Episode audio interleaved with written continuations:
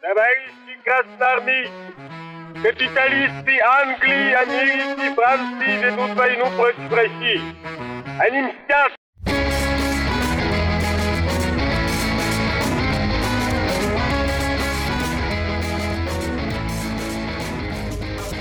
Всем привет, это подкаст «Деньги, Джоули, драконы». Здравствуйте. Здравствуйте, Никита. Здравствуйте, Алан. Здравствуйте, Ирина. Всем привет. Отлично. Здравствуйте, Ирина.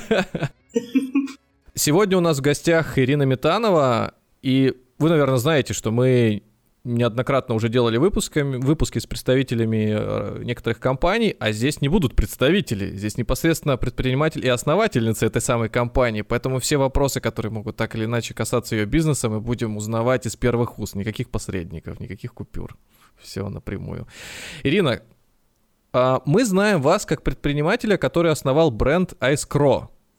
И то, что пришло нам первое на ум, айскро, это, значит, э, мороженое, йогурты, и это холодный крокодил, ледяной крокодил. Собственно, наверное, поэтому и называется айскро.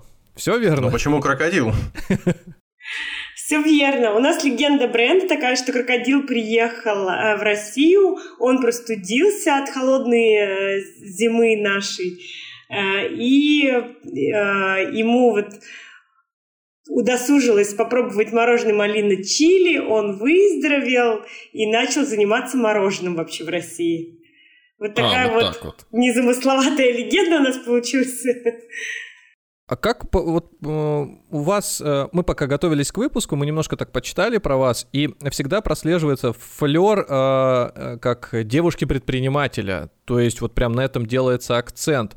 Это связано с тем, что действительно был трудный путь, или вы на своем пути встречали какие-то прям эти заборчики, ограждения из сексистских, не знаю, Стеклянные потолки. стереотипов? Да. Но на самом деле, конечно, девушке-предпринимателю со своим заводом сложновато, потому что приходится там решать канализацию, электричество, О. там э, вопросы там с трубопроводами, со сваркой, э, очень много вопросов. Причем мужчины, когда видят девушку, они почему-то хотят сразу задавать какие-то вопросы там, а какую трубу лучше А когда муж подъедет, да? Нет, нет, это хорошо было бы, если бы так. То есть они реально вот начинают такие вопросы спрашивать. Ирина Анисовна, а какую трубу поставим там, 75-го диаметра или 110-го? А я так на них смотрю и думаю, сейчас... И раньше я отвечала, вот когда мы только начинали, я говорю, я вам попозже отвечу хорошо. И я начинала изучать это все, и потом уже отвечать. А один раз приехал там мой э, брат моей сестры, и он просто им сказал, вы что спрашиваете, идите сами, делайте. Я на него так посмотрела, так можно было. И как бы уже после этого уже начала по-другому отвечать. А действительно такое есть. Мужик а мужику немножко по-другому отвечает. Ну, то есть я понимаю, что, ну, если вы с этим сталкивались где-то раньше, вам, может быть, даже сориентироваться легче. Но вы вот э, кто по образованию, не знаю, где учились? Я инженер-технолог пищевой промышленности. Отлично. Да. Я училась в Восточно-Сибирском государственном технологическом университете. Это город Ланде, Республика Бурятия. И закончила на инженер-технологах, хлебобулочных, макаронных и кондитерских изделий. То есть это тот самый случай, когда вы пошли работать по профессии к себе самой, правда? Да, причем я на самом деле в первый раз не поступила в университет, я поступала на маркетолога, я завалила там экзамен, по-моему, математику, потом пошла на подготовительное, и потом завалила еще раз, потому что там было какое-то день рождения, в общем, два раза я Математику завалила на завалили. маркетолога, и вот поступила уже на пищевку. Но, видимо, так было свыше предначертано. А вот э, после того, когда начали вообще вот э, там на практику, может быть, ходить, заниматься непосредственно производством? Уже после института или еще уже во время? А, во время университета нас отправляли на практику в хлебобулочные комбинаты. Мы ездили там, проходили рыбный завод, я ездила со стройотрядом. А потом уже после работы я все равно устроилась в маркетинг работала в маркетинге. Вот эта история, когда человек учится ради того, чтобы получить диплом, а на практике ему ничего не, не пригождается, это ваш случай или нет? Ну, у меня на самом деле нет. Все равно вот у меня отец всегда говорил, что техническое образование очень важно получить, потому что любое гуманитарное можно потом наверстать на втором образовании. И на самом деле на это правда. Этот, онлайн этих курсах как они есть, есть, есть такая изюминка, что когда ты заканчиваешь технологическое образование, у тебя потом мозг по-другому думает. Поэтому mm. мне, конечно, это пригодилось в моем случае, это сработало. Скажите, а вот вы, когда начали на практике посещать э, заводы хлебобулочных изделий там и всего остального, вас не отпугнуло сразу это? То есть, чтобы потом этим заняться, нужно же как-то прям вот проникнуться? Или это были просто уже современные заводы, не какие-то э, там доисторические, чтобы почувствовать вкус какой-то? В прямом переносном смысле, наверное, вкус в этом смысле. А, вот хороший, кстати, вопрос. Вообще прям ни разу не задавали его нигде. На самом деле, это правда правда действительно отпугнула. Потому ну, что... Ну, еще бы, я примерно представляю. Потому что ты молодой студент, приходишь туда весь такая модный, хочешь быть маркетологом, там что-то создавать. Приходишь на завод, работать лаборантом, а на тот момент там булочки, вот э, все вот эти посыпушки, рогалики. Я думала, что это какой-то автомат делает, а оказывается, uh-huh. все делается вручную. А там Раиса Петровна стоит, Раиса, посыпает. Да, и стоит, посыпает, и это все делает. И там температура, просто горячий цех, ну, где-то 30 градусов жары, и стоит еще печник, который эти булочки потом туда в печь, обратно, в печь, обратно, с него вот так вот течет пот, ну, со всех там просто течет пот, потому что, ну, это горячий цех. Я, конечно, сразу... Ну, то есть, то, то есть на, на соли для булочек экономят, получается. Ну вот э, я попала на такой завод, да, ну там в принципе в хлебопекарной промышленности есть такая история, что температура повышенная. И э, мне тогда очень не понравилось, поэтому я ушла в маркетинг, в офисы и так далее. Но... Я только хотел сказать, вы, наверное, тут же перешли туда, куда планировали. Да, есть такая история. Но сейчас, несмотря на все это, технологи, инженера, у них очень хорошая зарплата, сейчас дефицит этих профессий, и они, мне кажется, вот одни из самых таких высокооплачиваемых профессий сейчас. А вот эта вот история, что там 3D-принтеры за заменят, э, там конвейеры всякие, вот эти технологический прогресс как-то на э, эту продукцию не сказался, то есть не, не, и все еще человеческий фактор очень важен? На производствах, безусловно, все равно человеческий фактор остается. Есть э, у нас даже на производстве сейчас все автоматизировано, все там по трубам, а есть фасовочные автоматы, но все равно стоят люди, которые э, на операторы линии, на фасовке, там, на упаковке. От этого угу. пока не уйти. Это очень такое... Еще, еще далеко до этого 3D прям. Я попытаюсь сейчас э, себя поставить на место слушателя. Э, всегда такая история. Вот рассказывает предприниматель о том, что вот у меня есть производство, вот я там учился, училась, и у меня, значит, сейчас все хорошо. А сам думает, ну, я и слушает и думает, вот здесь я бы, например, умнее бы казался, здесь бы я так бы поступил, но этим не занимаюсь. Вот если бы я начал, я бы сразу все сделал. И мы постепенно будем, наверное, такие вопросы, как, как советы своего рода давать. Вот, а что, если пойти и вообще этим делом заниматься? Вот вы в какой момент решили? Вы когда учились э, или когда у вас там, э, вы уже э, в маркетинге поработали некоторое время, подумали, нет, лучше вот туда, в 30 градусов, чем здесь в 23 под кондиционером. То есть когда вот э, прям э, назойливое уже желание появилось попробовать с руками вернуться, вот что-то сделать? Ну вот если предпринимателем быть, то я уже со студенчества знала, что я буду точно предпринимателем, точно работать на себя. Но у меня всегда такая в голове, знаете, фоновая мысль, бывает же такое, какая-то фоновая стратегия uh-huh. жизни. Э, план Она, план, такой план был, что я хочу как бы поработать в других компаниях, чтобы посмотреть, как там устроено, mm-hmm. и потом уже создавать свое.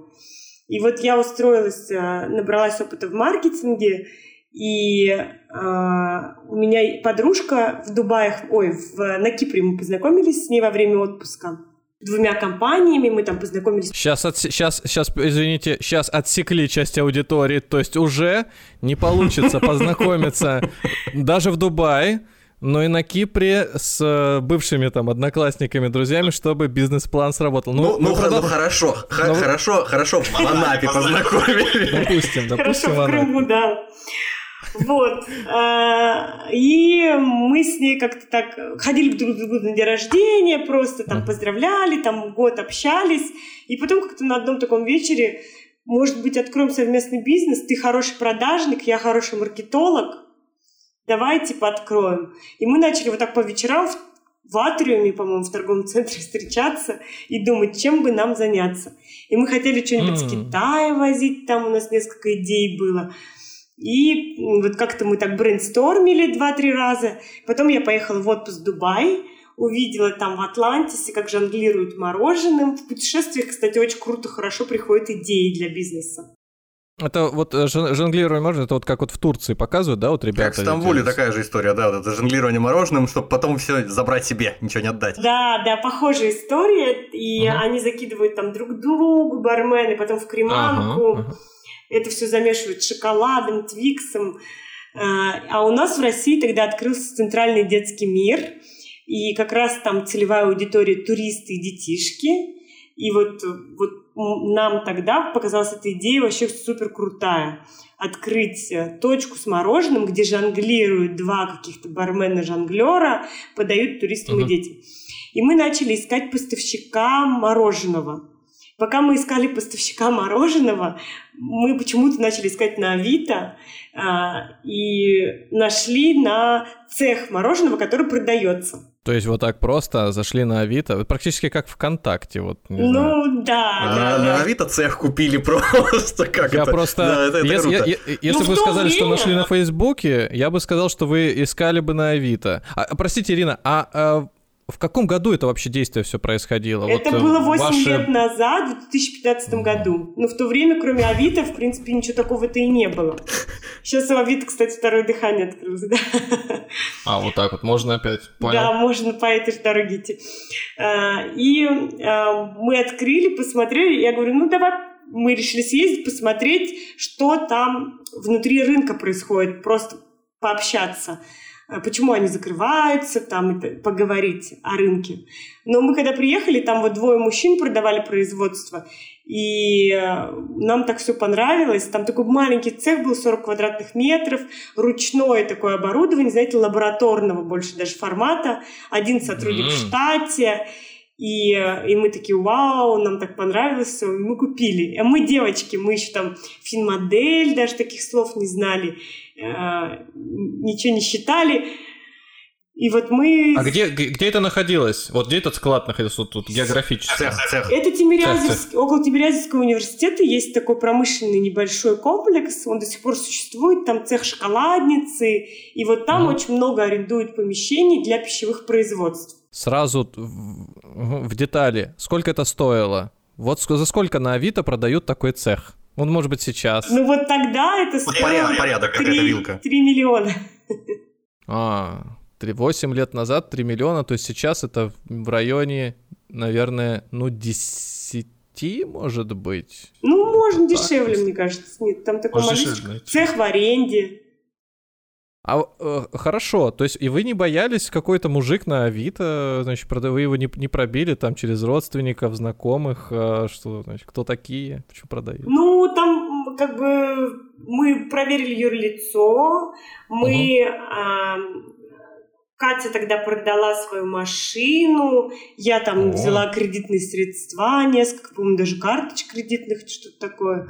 Дедушка мне там отправил 300 тысяч. Ну, в общем, мы насобирали эти деньги, не побоялись, взяли, но а, потом поняли, что, конечно, взяли убыточное предприятие. И мы начали там... Да, да вот хотелось, хотелось спросить, простите, хотелось спросить, э, если вот такая нехарактерная история, приезжают две девушки, связанных с маркетингом, приезжают к двум мужчинам, я так понимаю, каким-то производственникам таким, ну, которые прям вот а, а, от этого э, производства недалеки, там, соль земли, и что они сказали, почему они убыточные, почему у них не получается? А никто же не говорит, что убыточные обычно. Когда... А, то есть вы потом в процессе выяснили? Под, да. Продают же по это, под, под ключ все есть. Да, да, да, это мы в процессе уже выяснили, там еще было две точки, и в торговых центрах кафе мороженого и плюс вот этот небольшой цех. Такая структура была продажи. И мы как бы это все купили. И фин-модель там была в Excel. Но какие-то mm-hmm. клиенты, конечно, были. Там рестораны были, да. И мы их отгружали, но все равно вот расходы на именно вот эти торговые точки, они не покрывали, э, доход, доходами не покрывались. И мы поэтому первым делом закрыли вот эти две торговые точки и начали делать мороженое и возить его уже клиентам. Скажите, Ирина, а э, почему вы решили, вы как-то сразу, мне кажется, немножко перескочили момент, когда вы решили заняться бизнесом и перескочили вот момент, э, как, когда вы решили найти поставщиков, и потом раз резко сразу купили себе цех, то есть э, по, по производству мороженого. А почему вы... Ну это же сложнее, это же более затратно физически, интеллектуально, не говоря уже о деньгах. А, а, а что с поставщиками со стороны аутсорс какой-то? Там были неподходящие варианты какие-то или вообще не было? А вот знаете, вот на самом деле это такая история, когда вот вы в потоке, например, да, вы идете с одной целью, а потом вас уносят куда-то, и уже вам там уже там, вы начинаете туда углубляться. И мы вот так вот перетекли плавно в, в производство, даже не продолжая вот эту тематику с э, центральным детским миром и так далее. Нам просто так понравилось, там было вкусные пломбиры были, там, знаете, вот когда вы на пищевое производство туда приезжаете, либо с пищевиками, там начинается сразу дегустация, вот это все. Ну, особенно конфеты, там, да, какие кондитерское И ты кушаешь, и все уже, ты кажется, что все, мир великолепен, куда, зачем ЦДМ, там вот есть цех. Ну, просто, просто суть вопроса моего сводится к чему? Что я, как человек, который э, подобными вещами самостоятельно, естественно, не занимался, и поэтому много вопросов к вам э, возникает, я просто слышал, читал э, какие-то отдельные э, отзывы людей, которые еще там, э, ну, скажем, в 2000-х, в конце 2000-х рассказывали о своих попытках делать бизнес. Причем бизнес вот полного цикла такого, да? То есть, если ты хочешь э, продавать мебель, то ты можешь ее покупать в Италии или в, в Беларуси, а, а можешь э, купить лес и купить завод и, значит, купить шоурум и все это вместе, значит, делать. Но люди, которые производили, вернее, которые продавали мебель, они предпочитали по, ну, по ряду причин, наверное, предпочитали скорее купить за границей готовый набор стульев и столов, один раз заплатить там на, на таможне и сразу увезти их в шоурум, потому что, ну, я не буду говорить почему, по-разному, по-всякому. Вот. А чем отличается ваша история в этом смысле? Почему вы решили не у кого-то покупать мороженое, э, а делать его самостоятельно? Ну вот мы, кстати, не такие с Екатериной аналитики, у нас с этим, наоборот, все плохо, мы плохо принимаем вот такие вот аналитические решения. Мы до сих пор с фин-моделями, там вот с вот этими вещами копошимся, там с управленческой отчетностью, ну вот эти вот все вещи. У многих, на самом деле, предпринимателей это вообще не развито. И э, часто мы поступаем просто по интуиции, по без логики вообще. Ну, то есть, как бы мы понимаем, что нам понравилось вот так вот. У нас появилась энергия, какой-то драйв, и мы по такому методу. Мы считать-то начали там не, не сразу, но при этом мы четко понимали, что нам нужно обязательно, чтобы компания развивалась. Мы там начали сразу работать, клиентов искать, бегом продавать, там, э, бегом там создавать новые продукты и так далее. То есть какие-то вот такие вещи делать. А вот так, чтобы как взвешивать э, решение, там, CDM, либо производство, и просчитывать каждый вариант мы не просчитывали. В общем, вы еще и везучие ко всему, получается. То есть пока ваши конкуренты просчитывали, вы уже продавали и обзаводились новыми клиентами. Да, да, да. У меня вообще такая философия, что э, когда вот человек долго сомневается и выбирает, в итоге он как бы может, а, может а, ну и не принять вообще никакого решения. Потому что там и там есть минусы, и там есть минусы. Не бывает идеального варианта. И там есть риски, и там есть риски.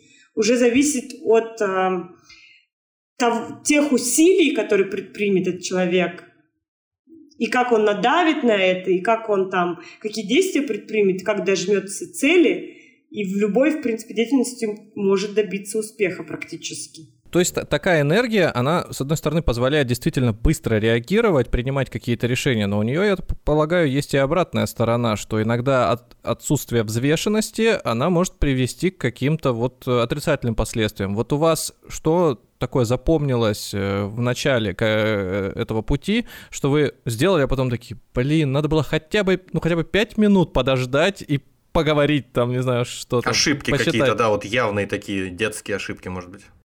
Ну, у нас, кстати, да, много таких было вещей.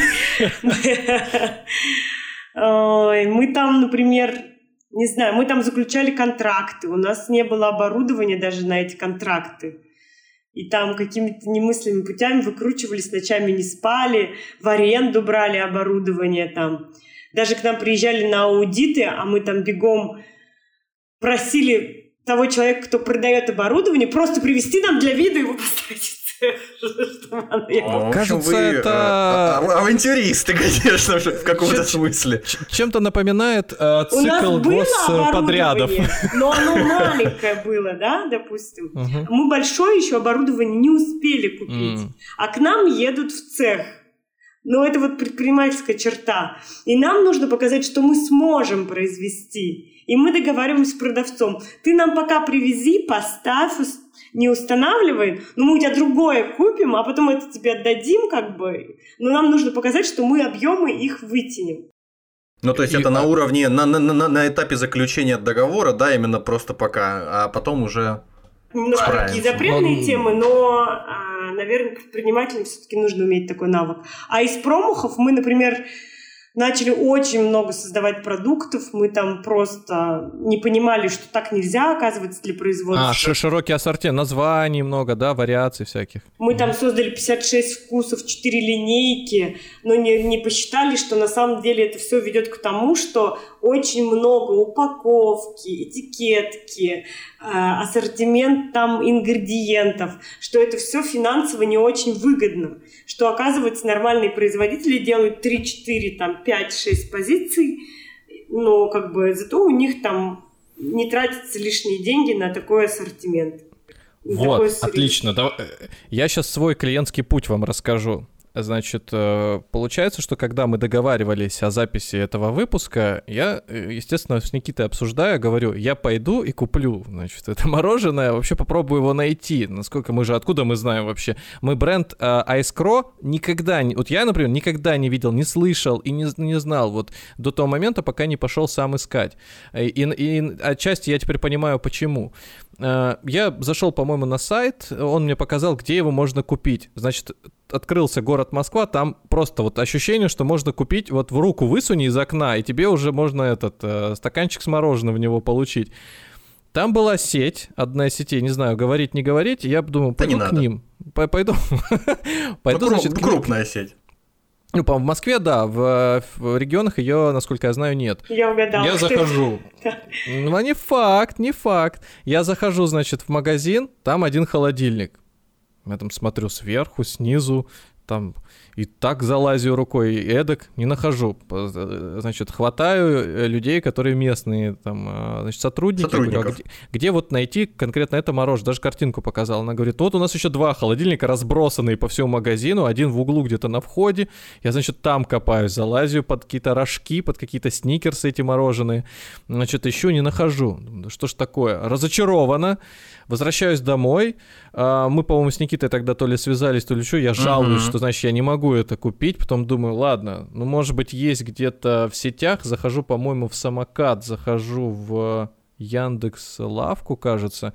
И нахожу и там, и там, но либо закончилось, либо м- есть только то, что, ну, может быть, вкусы, которые я, в принципе, не заказываю ничто. И я, по-моему, взял тогда ман... манго, кажется, маракуйя. Манго-маракуйя. Мороженое. Да, и я мороженое ем очень редко, и чаще всего это вот э, просто пломбир, либо какой-то вот классический рожок. И там на короб... не глядя абсолютно беру, мне приходится маленькую такую коробочку, вот, Крем... Э, фактически крем для лица, вот. Да, я, естественно, подготовился, взял ложку, а там, оказывается, было. Вот настолько я вообще не, не знаю, как это все работает.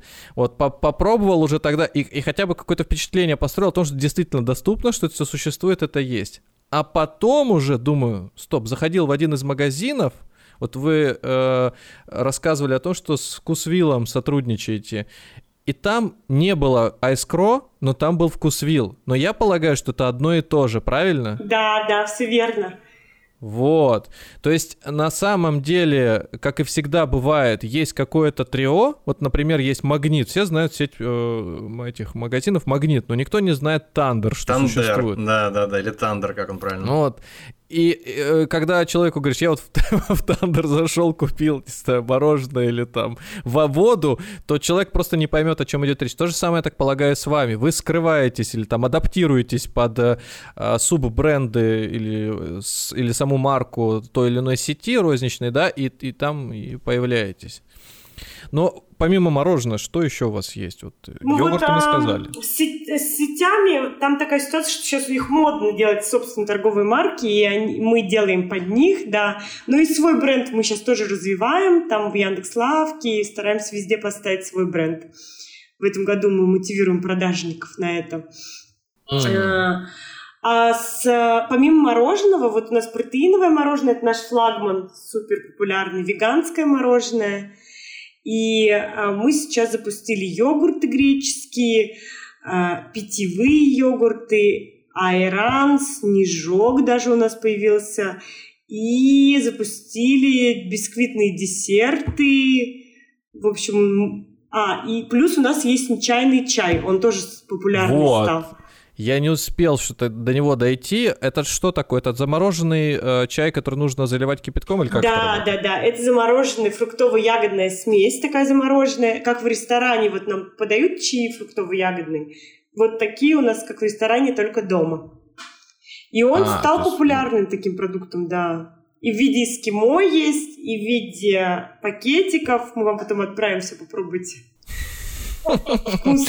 А, вот, кстати, э, по поводу позиционирования, вот это марки, маркетинга всего, я опять же, вот просто как, как профан, да, вот вы развивая свой бизнес, а, обратную связь э, я слышал в интервью, где-то вы рассказывали, что вы с некоторыми комьюнити, в том числе по здоровой пище, с веганами общаетесь, а вот мне видится, что это для Москвы актуально – а для других регионов тоже протеиновое мороженое много покупают? Тоже или... актуально. Вот сейчас Сочи очень активно покупает. И... Э, ну, Сочи это вот все-таки, ну... ну это Москва на юге, да?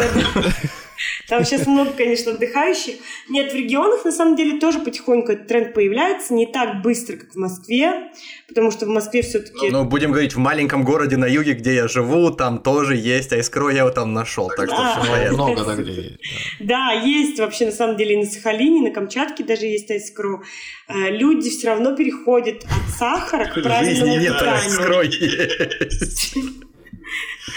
Вот.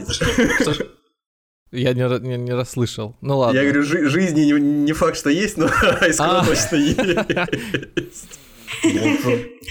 Не, жизнь там тоже должна быть. Вот. И... Ну, кто-то потребляет айскро, в конце концов. Регулярно. И э, там тоже люди отказываются, на самом деле, очень много от сахара, потому что сахар очень вредный. И очень много у кого есть аллергия на лактозу, и поэтому люди покупают. Я сама свое только мороженое ем, потому что классический пломбир – это очень много сахара, сгущенки, сливочного масла, сливок, то есть такая жирная сахарная смесь. А вы сразу начали э, заниматься именно, ну, в кавычках, да, правильным питанием? Или это впоследствии вы просто решили эту нишу занять? Как получилось?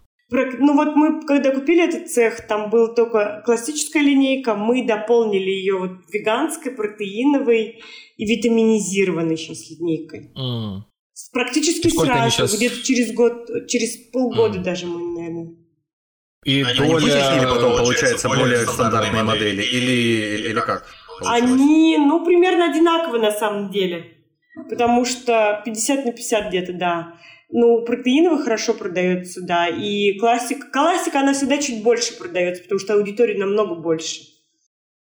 Как вот э, вы, вот, ну, мы, мы вот никогда не, не, не задумывались сами, э, как вы прощупываете вот этот самый спрос, да, и обратную связь от обычного потребителя? Я сейчас не говорю про сообщество, в котором может быть активно там 10-20 человек одних и тех же, угу. что в конечном счете, может быть, замыливает взгляд, я не знаю. Но как вот вы можете понять, что людям нравится, кроме продаж, вот этот вкус. Или они просто покупают, потому что других вариантов нет. Ну, я, к примеру, говорю, там манго маракуя, да, там был еще карамель с э, соленой карамелью, что-то еще. А, может, там был, по-моему. Да. да. А может быть, людям на самом деле клубнику подавай. Вот появится клубника и сразу. Если, если, они, да, если они вам не дают обратную а. связь, то как вы узнаете про клубнику? Да. Ну, предположим, да. у вас еще нет клубники.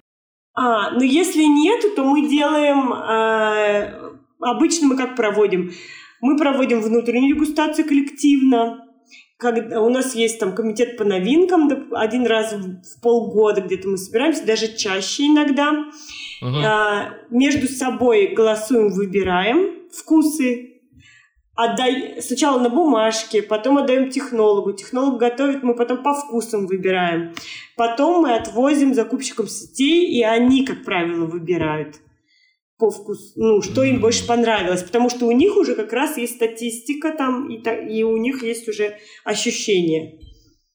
Слушайте, можно, воп- можно вопрос как э, технолог технологу? У меня э, некий бэкграунд тоже только в строительной индустрии, поэтому я знаю, что на заводы стройиндустрии приезжают люди, которые работают в какой-то э, компании, производящей добавки для стройиндустрии, для строительных материалов. Они приезжают, делают некую э, смесь э, экспериментальную, какую-нибудь, допустим, там керамическую или бетонную, и определив свойства при заводской там лаборатории какой-то независимо этого состава, потом уже делается вывод, сотрудничаем мы с этими людьми или не сотрудничаем, а, заключаем мы с ними договор, не заключаем, на какой объем и все остальное. Вот интересно было бы аналогию провести, если у вас что-то подобное. То есть некие, не то чтобы торговые представители, а вот такие выездные какие-то менеджеры, лаборанты, технологи, которые разъезжают как камевояжеры и предлагают, показывая свойства товара, что называется, лицом вот на каких-то вот э, объективных таких величинах. Mm. Ну, у нас обычно менеджеры ездят, а, они прям вот кормят людей, знаете, когда вот приезжают в дегустацию постоянно своей продукции. Там в ресторан они приехали на переговоры, либо там в сеть приехали. И их задача ну, обязательно давайте поедим, да, просто. Да, они приезжают с ложечками, там, с салфетками, с а, мороженым. А вот к нам как раз приезжают поставщики ингредиентов, которые вот помогают нам... Делают то же самое, что сказал я, да? Да, да, они как раз там из своих ингредиентов готовы приготовить у нас в лаборатории, либо прям в цеху какой-то продукт. Сразу, сразу поехал следующий вопрос. Mm. А откуда приезжают эти люди? То есть, насколько эта история уже российская? Много ли отечественных э, вот этих поставщиков ингредиентов или все еще из-за границы возят много? Много российских поставщиков, но они при этом являются им, импортерами зарубежных ингредиентов. И у них в штате есть инженер-технолог, технолог, который выезжает на предприятие и внедряет свою рецептуру с их ингредиентами. Такая история. То есть это уже... Ну, то есть сказать, сказать, что это вот сильно уже практически полностью какое-то русифицированное дело, да, и не скажешь пока что. То есть это много перепродающих всяких э, компаний получается. Да, да, да, да, да, много перепродающих, потому что, ну, вообще создать ингредиенты это тяжелая такая история, это больше к сельхозпромышленности относится. Там, например, вот мы покупаем корень цикория из Франции, да, сейчас с ним вообще тяжело его не найти в России. И а, ну, цикорий является сорняком, например, там у нас здесь в западной части России, да, он растет везде. Но чтобы его переработать, нужен целый завод по переработке цикория, выращиванию его, то есть это сельхозпроизводство большое и огромный... А как вы думаете, как вы считаете, вы, может быть, если даже не мониторили, не проводили какое-то, ну, наверняка, наверное, не проводили какое-то исследование или расчеты какие-то, но как вам кажется, это было бы выгодно, это было бы в перспективе рентабельно взять, вот, допустим, ну, я не говорю о том, чтобы там маракую выращивать на плантациях или финики, ну, естественно, не, не во всей России есть, мягко выражаясь, условия для этого, да, но, тем не менее, просто хотя бы какую-то такую вот, э, какое-то масштабирование бизнеса в этом направлении, о чем-нибудь о таком вы думаете? Или лучше пере, перепродавать, пере, как бы покупать у тех, кто производит э, за границей? Ну, нет, я думаю, что нет, потому что на самом деле как бы человеческий ресурс просто ограничен, и а, мы там хотим, допустим, экскурсии сделать около своего бизнеса, что да, фермерский магазин там можно открыть, да, что-то такое. А вот uh-huh. мы в нашей, например, индустрии мы бы могли ферму сделать. Но ферма это отдельно, ну, чтобы молоко у нас было свое свежее, парное. Но это целый отдельный бизнес, где должны быть зоотехники, поля, там, вет, ветеринарные врачи, то есть а это такое. Слушайте, ну это, это, же, это же важная вообще история. Я вот, например, по своему потребительскому опыту, я вот запомнил, прекрасно запомнил один единственный случай в жизни, когда я столкнулся с по-настоящему вкусными молочными продуктами. На правах рекламы сейчас никаких названий не будет, не буду говорить, кто производит. Ска- скажу только, что это было в Калининградской области. То есть там э, просто я никогда не пил сливки, просто не покупал сливки специально для того, чтобы их пить там, к столу каждый день. А тут сливки, на следующий день кефир, потом и это все, во-первых, скоропортящееся, в отличие от большинства там брендов молока или там каких-то молочных продуктов. А во-вторых, это какой-то фантастический, ну, на мой вкус субъективный, фантастически вкусно было. Вот. И это не повторился этот опыт, когда я покинул пределы Калининградской области. Поэтому мне кажется, что это было бы здорово, конечно, потратиться на это много, придется сильно усилий потратить, но это было бы здорово в плане там повышения качества, вкуса самого. Ну, мы на самом деле покупаем фермерское молоко уже у фермеров, существующих в Московской области, области, и у них прям по вкусу все супер отлично. Из него делаем мороженое. Просто на самом деле, когда две девчонки занимаются бизнесом, если они возьмут на себя еще и ферму, то вообще я думаю, что баланс жизненный может нарушиться серьезно.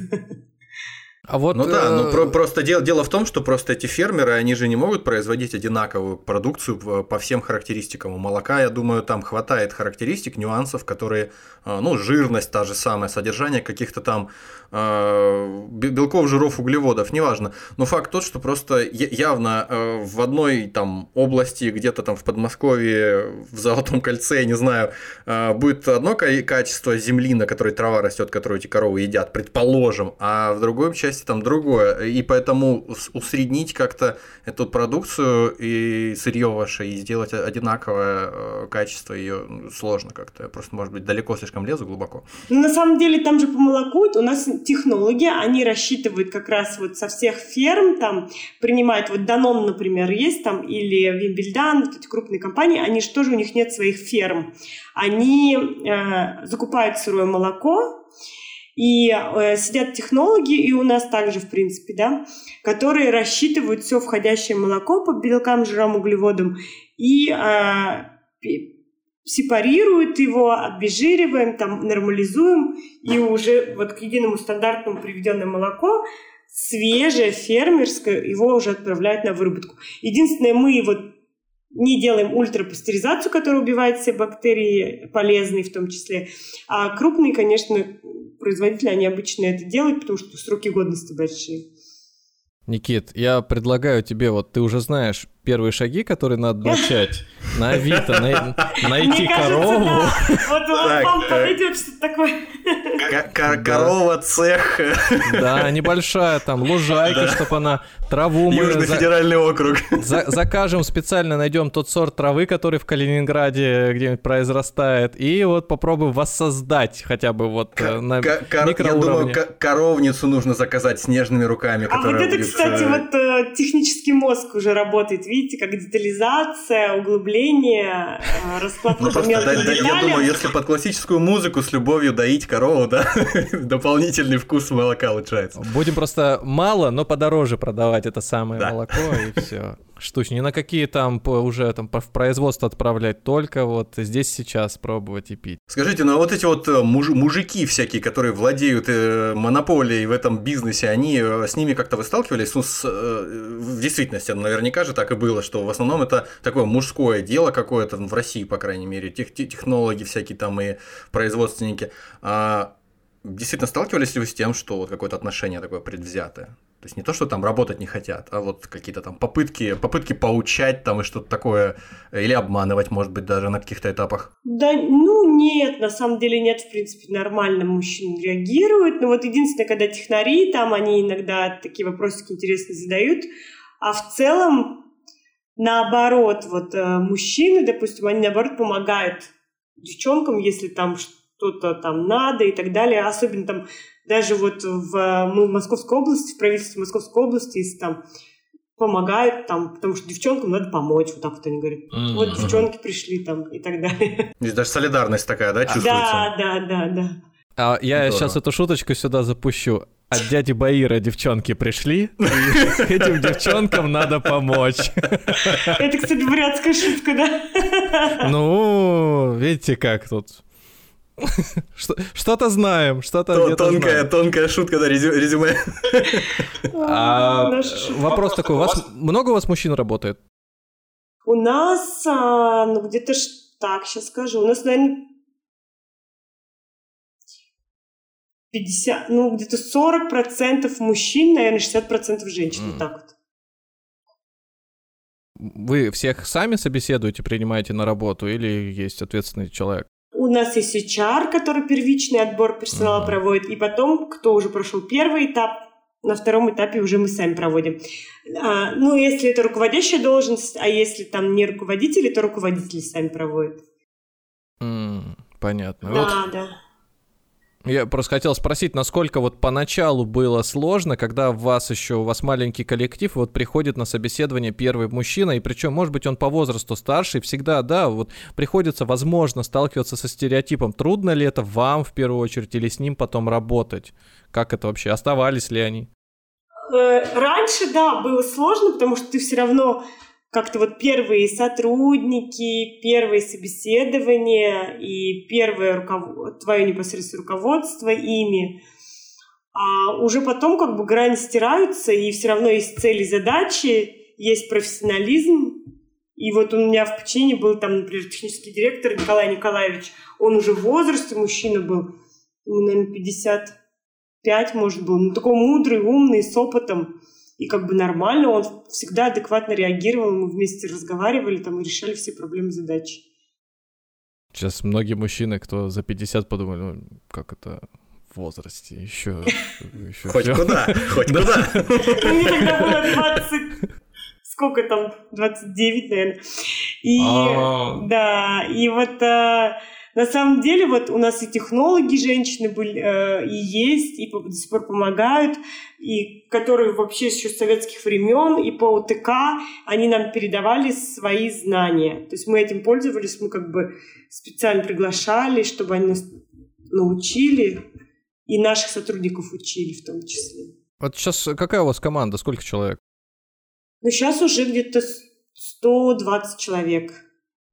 То есть от нуля до 120 человек. То есть уже так приличненько. Это э, вы себя как можете, вот с кем сравнить, может быть, на рынке из известных брендов или неизвестных? Ну, в плане объемов, объемов э, бизнеса. Ой, я даже не знаю, кстати, мы так никогда не сравниваем с кем-то. Ну, вы, вы, вы, то есть у вас нет такой, вы смотрите, например, на одних и тех же, знаете, как, а, э, сейчас дурацкое сравнение приведу, вот э, и была старый этот сериал, комедия про мистера Бина, вот у него была там машина какая-то рядом, постоянно мерцала, ездила, или, хорошо, проще, Кока-Кола и Пепси, вот они всегда соревнуются друг с другом, ну, скажем, может быть, там маркетинговая уже схватка искусственно даже поддерживаемая. Вот у вас хотя бы, можно, можно не называть, но, может быть, вы стремитесь тогда к кому-то быть как Более Данон, современная метафора Барби и OpenGamer. Ну, а, есть, вообще, вот ну не...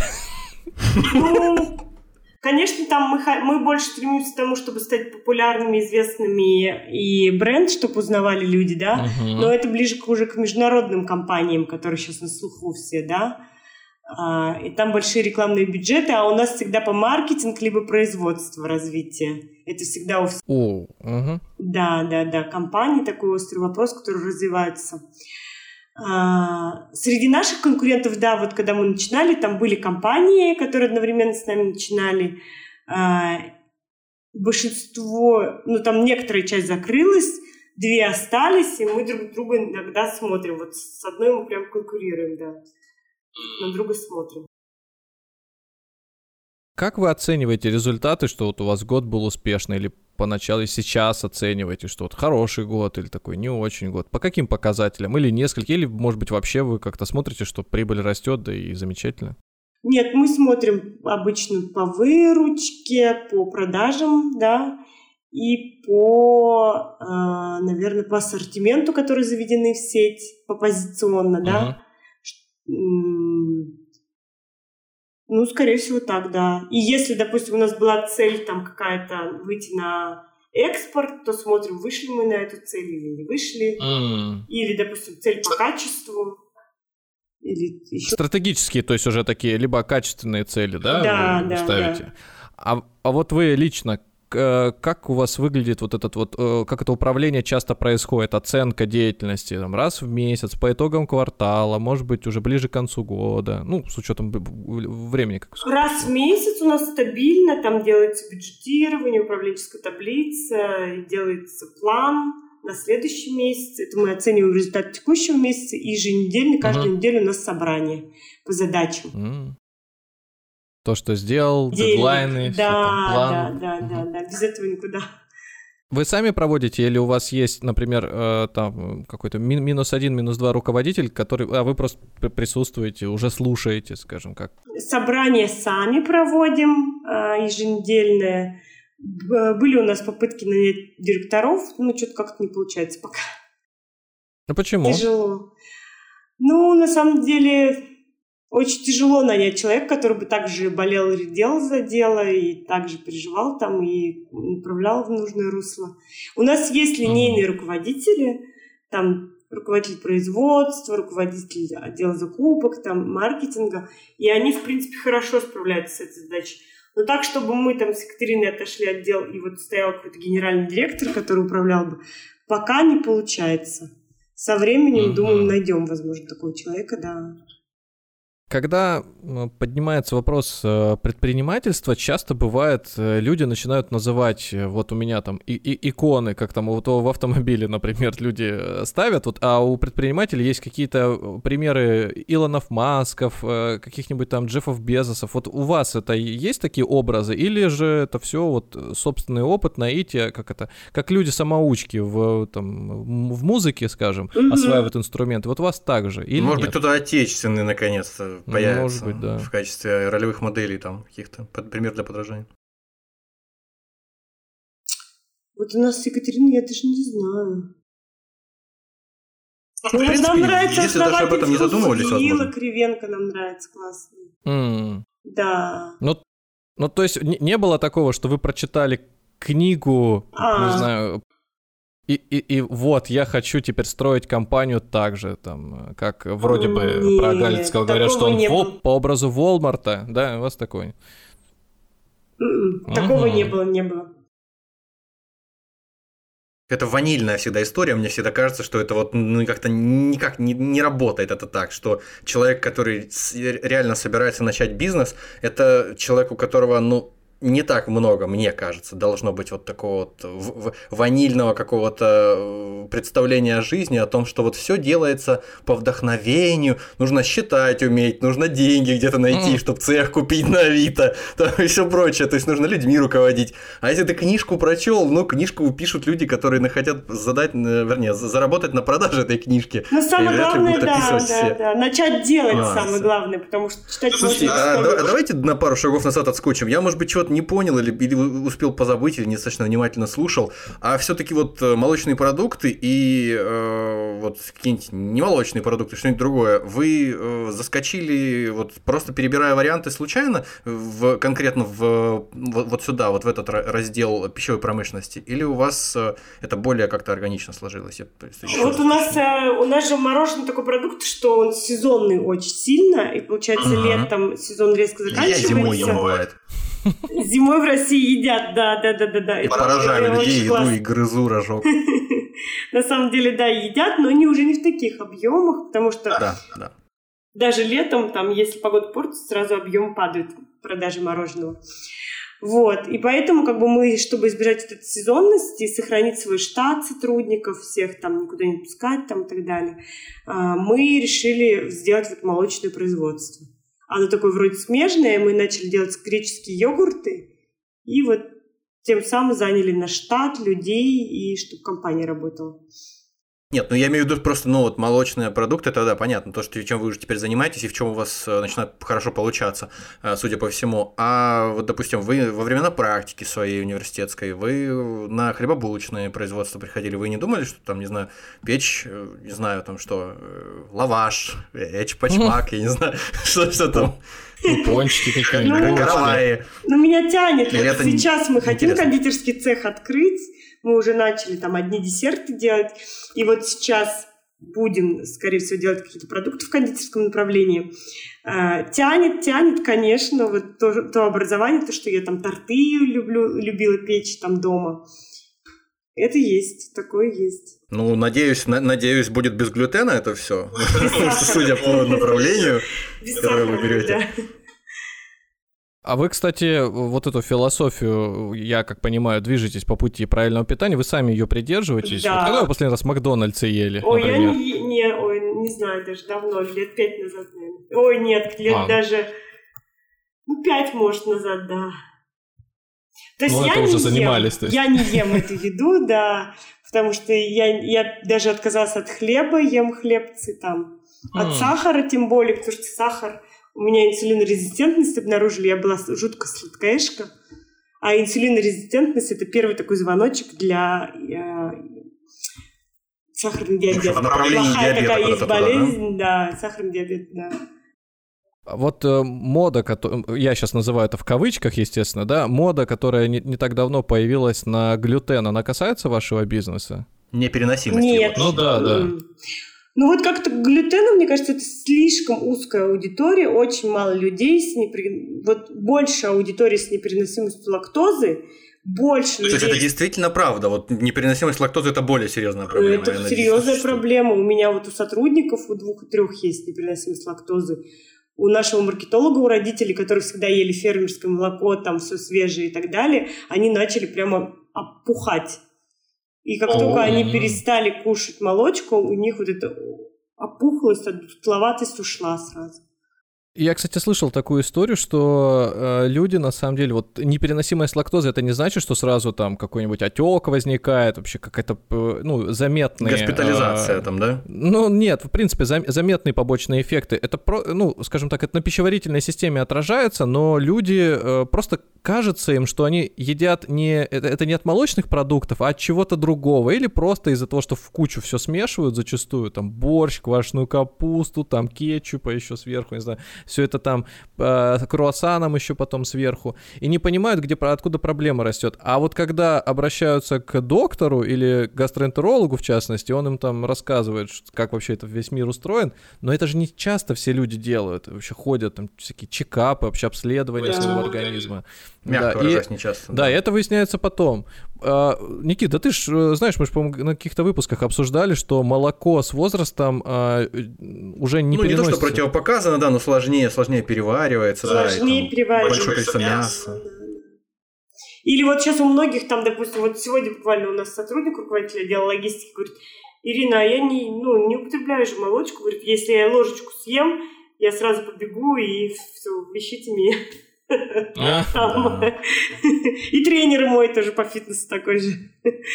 А на вкусе это как-то отражается, вот безлактозные продукты? Ну, мы делаем из кокосового молока, из миндального молока, там, из растительного вот молока. А так, чтобы оно было похоже на коровье по вкусу? Э, По вкусу мы стараемся сделать похожим на коровье. Вот сейчас э, пломбиры такие. Ну, чуть-чуть, конечно, все равно и чувствуется разница, да, что... Я сейчас открою картинку. Мне Никита этот э, Никита тоже попробовать успел, естественно. И мы про, Да, я да. про состав хотел спросить. Мгм, Значит, мгм. там, там написано все в длину. а, концентрированный сок, загустители, стабилизаторы, посластители. Это все те же самые вот эти Е666, только более длинным текстом написаны, или же Бу- нет? Более, более friendly к покупателю, да? Не-не-не, это натуральные все загустители, э, там камеди, да, э, они все натуральные. Это из растений вытяжки, но на самом деле вот эти буковки Е, вот это вот даже камеди карагинаны имеют классификацию Е. Просто есть хим- химические действительно там какие-нибудь Аналоги, да? Там, а, оксид серы какой-нибудь, да, диоксид серы какой-нибудь. Я, я помню, мы где-то Кажется, где-то обсуждали, что если даже обычное яблоко, которое растет где-нибудь на лугу, взять и разобрать его по частям, то там этих Е будет тоже достаточный список, и в принципе, которых, ну, мы почему-то не боимся, когда его едим. А, Но есть еще Е такая... прям страшные, да. Вот диоксид титана Да? есть там. И такие всякие вещи, да. Титан. Которые в еду добавляют. так мощно. Да. Кажется, что это в космической промышленности диоксид титана. Мороженое для космонавтов? Я слышал такое утверждение от, э, значит, людей, которые вроде как из этой, из пищевой индустрии, что если в составе больше четырех ингредиентов, то это уже сомнительного Ну вот качества. да, есть такая расхожая, да, истина, что, мол, Это, э- это к- так или, ну, то есть, или этого не нужно бояться? Нет, Почему она вообще такая? этого не нужно бояться, потому что на самом деле же сейчас богатые вкусовые сочетания делают там мороженое с орехами с соусом каким-нибудь, в соусе там еще состав. Этого не нужно бояться. Просто когда промышленные ингредиенты делают, там обязательно должны быть хотя бы натуральные стабилизаторы-загустители, чтобы консистенция сохранилась, чтобы там простоял продукт там 14 суток, не распался на части.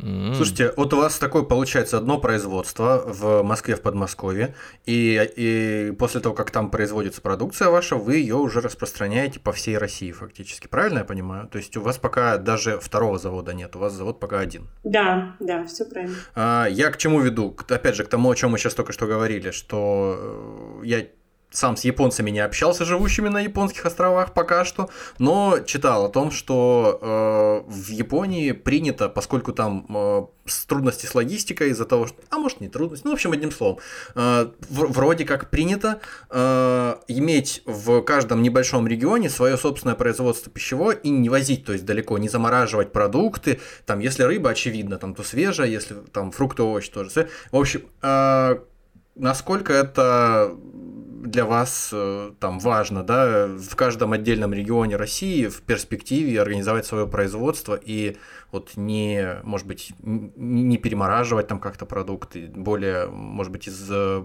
более свежего молока какого-то делать что-то еще, или это не так работает?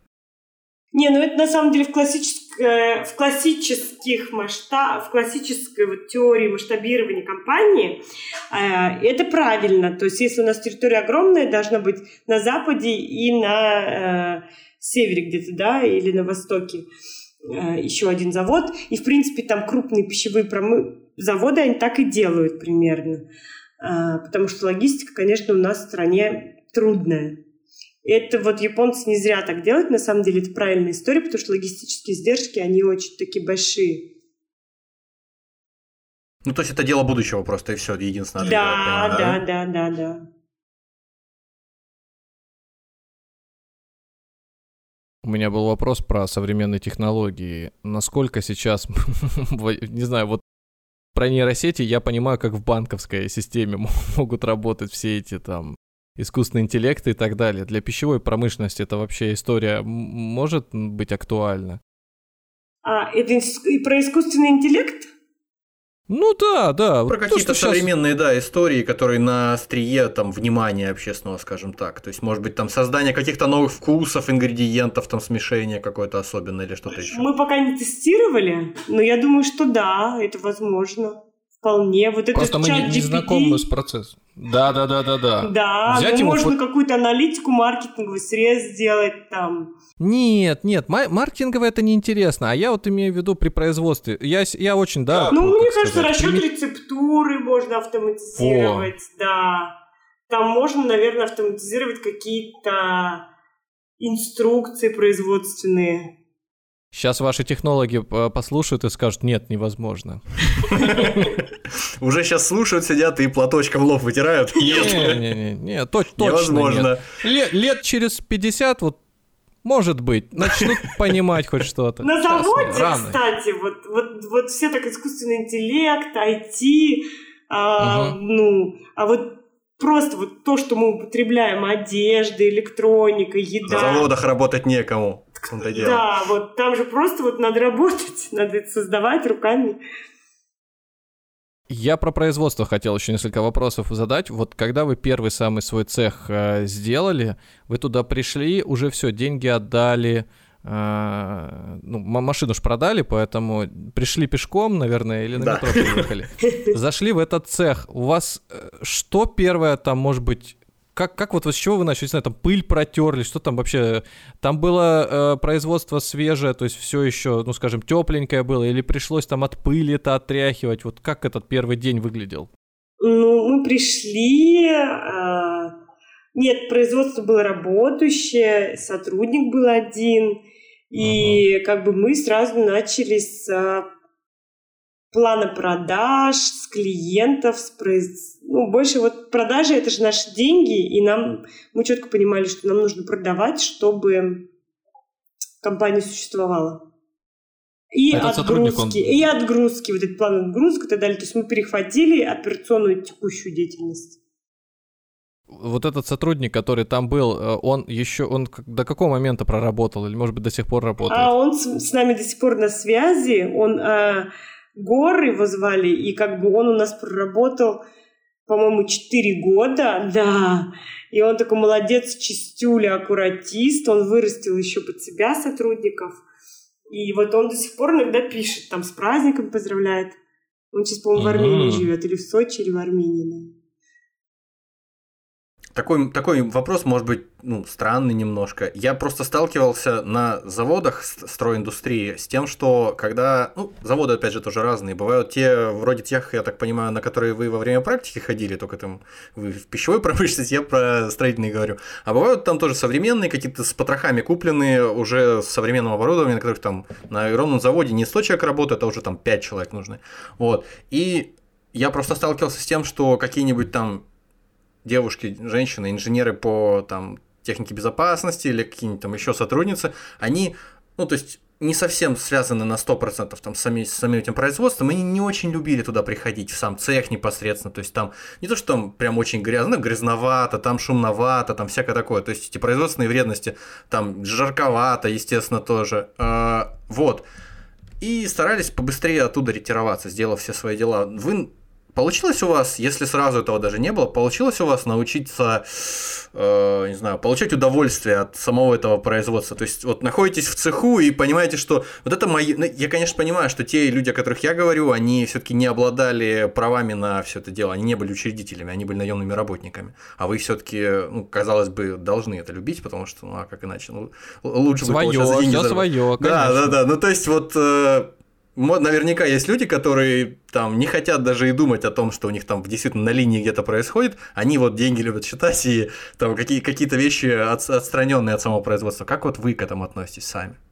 Слушай, мы, мы, мы спокойно, кстати, у нас был такой момент, когда мы молочку открывали, и там э, просто там новую котельную ставили. И там в молочке есть такой процесс, что должны емкости нагреваться до температуры 115 градусов. И там перегретая вода. И эта вода должна быть 115 градусов. А мы котлы, кстати, купили не новые, а БУ, но в очень хорошем состоянии. Это где-то было года 4 назад, наверное. Но они какие-то немецкие были, крутые. И вот когда их запускали, и там просто мы все ну, ночами выходили в цех с ОТК, с менеджером ОТК, я сама там под утро а это была именно необходимость или это просто груз ответственности психологически на вас давил, и вам казалось, что вы должны там находиться? Это был вот, вот это был случай, когда груз ответственности, и утром там это в 5 утра мы на космодроме, да, вот чтобы запустить первую да. ракету там на И мы с ней в гостинице ночевали, там в 3 ночи придем, там в 7 утра встанем, и то нам в 6 утра позвонят, скажут, он не набирает котел этот. Типа у него температура 100 а мы там уже весь цех сделали под эти котлы. Мы просто, у нас такая паника, что все зазря, столько усилий, там он не поднимается, продукция испортится, ничего не работает. Трубу надо было минус 110, а на, на 75 туса. Мы бежим, там инженер говорит, вроде начал поднимать. И потом как бы, ну ладно, все подняли, там, оказывается, нужно было там какие-то установки поставить, что-то не туда нажали там. А один раз был случай, когда очень большие заказы пошли, и не было сотрудников. И мы вот всей командой оставались, прям учредители, и мы с Екатериной сами э, там стояли там на фасовке, везде на всех этапах сами стояли и делали. И были такие моменты, когда Слушайте, мы клеили этикетки сами, когда уже много а, если бы, Послушайте, а, а если бы этого даже не было в этом такой необходимости, если бы у вас было со штатом все в порядке, а вам не кажется, что это вообще полезная штука, чтобы вот э, начальник пришел и э, прошел полностью всю эту линию, просто, ну не знаю, не то, что там год на этом месте поработал на каждой позиции, а вот просто хотя бы посмотрел, чтобы знать примерно, э, не то, что там, чтобы его обмануть не могли, э, а чтобы просто знать, как это все в действительности работает. Там эти наклейки клеются, э, коробочки эти собираются, наливается в них э, смесь. Да, да, это очень полезно. Я вот иногда выхожу. Ну вот последний, наверное, год я и выходила, но позапрошлом, по-моему, году я выходила, коробки закрывала. Ну просто когда видишь, ты уже понимаешь, во-первых, а, на какие процессы люди вообще а, идут даже неправильно, там расстановка оборудования не та, там, или они там где-то идет брак, а они там вместо того, чтобы его правильно там отложить, выкидывают, или там, допустим, э, какие сотрудники на что способны, сразу видно, там, час, два, три. И это у японцев, кстати, называется идти в гембо у них называется. И все, гембо, да. И всех да. начальников, все руководители должны идти в гембу если случилась какая-то проблема. Прям туда вниз и работать там, чтобы понять, в чем ситуация. И мы это Причем, я... судя по тому, сколько времени обычно существуют, там, со столетиями существуют компании различные коммерческие в Японии, то, наверное, поработать лет 200 должен человек, а потом уже идти в работники, в руководящие. Да, да. И вот у нас как бы сотрудники, мы когда руководителей берем, мы сразу им говорим, э, что вы да, будете ходить в цеха, вы будете знать сотрудников в цехах, ну, потому что там вся основная деятельность идет. Я, знаете, э, с этим словом сталкивался непосредственно. Один из крупных э, у нас банков э, применяет это регулярно. Сейчас не знаю, насколько, может быть, они кон- конвертировали а, само. Да, такого, да-да-да-да-да. И э, там в какой-то не понимаю, момент... о каком банке речь, ну ладно. Ну, так тебе-то понятно. Это, ну, очень... я, я, я, я не в этой сфере, да, я не знаю. Да, и плюс мы очень загадочны. А, в какой-то момент слово гемб, э, слово гемба заменило э, слово командировка. И когда люди говорят, что или там высшее руководство писало себе галочки, что оно в гембу отправляется, на самом деле просто из офиса одного руководителя переезжало в офис другого руководителя, там посидела. А вот то, что связано с производством, оно спускалось на этаж ниже, походили, посмотрели, да, чистенько, вот там лужу вытерли. Там, где всё. операционисты и, эти да, самые, оформляют и, кредиты, да, там. И, и, и вроде бы все хорошо. То есть вот непосредственно что-то сделать руками, опять же, по ну, требовательность очень высокая к, там, ну, к специфике э, дела, и ты так не сядешь там за станок и не начнешь там, не знаю, в кассе выдавать деньги какие-то, то есть это просто невозможно, физически да, это невозможно. Да, да. Но вот насколько в, у вас это, может быть, среди сотрудников, или вы, может быть, себя ловили на мысли, что вы зашли просто посмотреть, что все в порядке и ушли, ну, там, а галочка где-то в Кембе побывала? Ну, мы на самом деле глубоко тоже погружены в эти процессы. Вот производительность труда, это называется бережливое производство. И uh-huh. на самом деле, когда в гембу выходишь, это означает, что сотрудники должны выйти и взять таймер, посмотреть, сколько сотрудников стоит на каком участке, и замерить, сколько а, времени занимает каждый процесс. Операция, да? И как он двигается во время этой процедуры, а, чтобы подправить вот этот процесс. Ну, то есть отклонение, да, Отклонение найти и исправить его. Это Такая своего рода, как это говорится, фотография рабочего дня, да, вот у человека, сколько тратится на операцию. На... Да. Ну, прости, простите, э, если кому-то покажется эта шутка э, неуместной, но мне кажется, самое глубокое и правильное и аутентичное погружение в гембу в плане производства вот э, пищевого произошло не так давно, когда где-то на юге двое полицейских каких-то погрузились в чан с молочной какой-то продукцией и искупались там. По-моему, даже даже без исподнего, но я точно не знаю. Вот, так что вот такое погружение в гембу. как, как, как бы вот, кстати говоря, вы отнеслись, если бы узнали, что кто-то из ваших, э, значит, там, линейных руководителей погружается вот таким образом Чан? в гембу? Что бы, что бы было? Не, ну это прекрасно, это великолепно в гембу погружаться.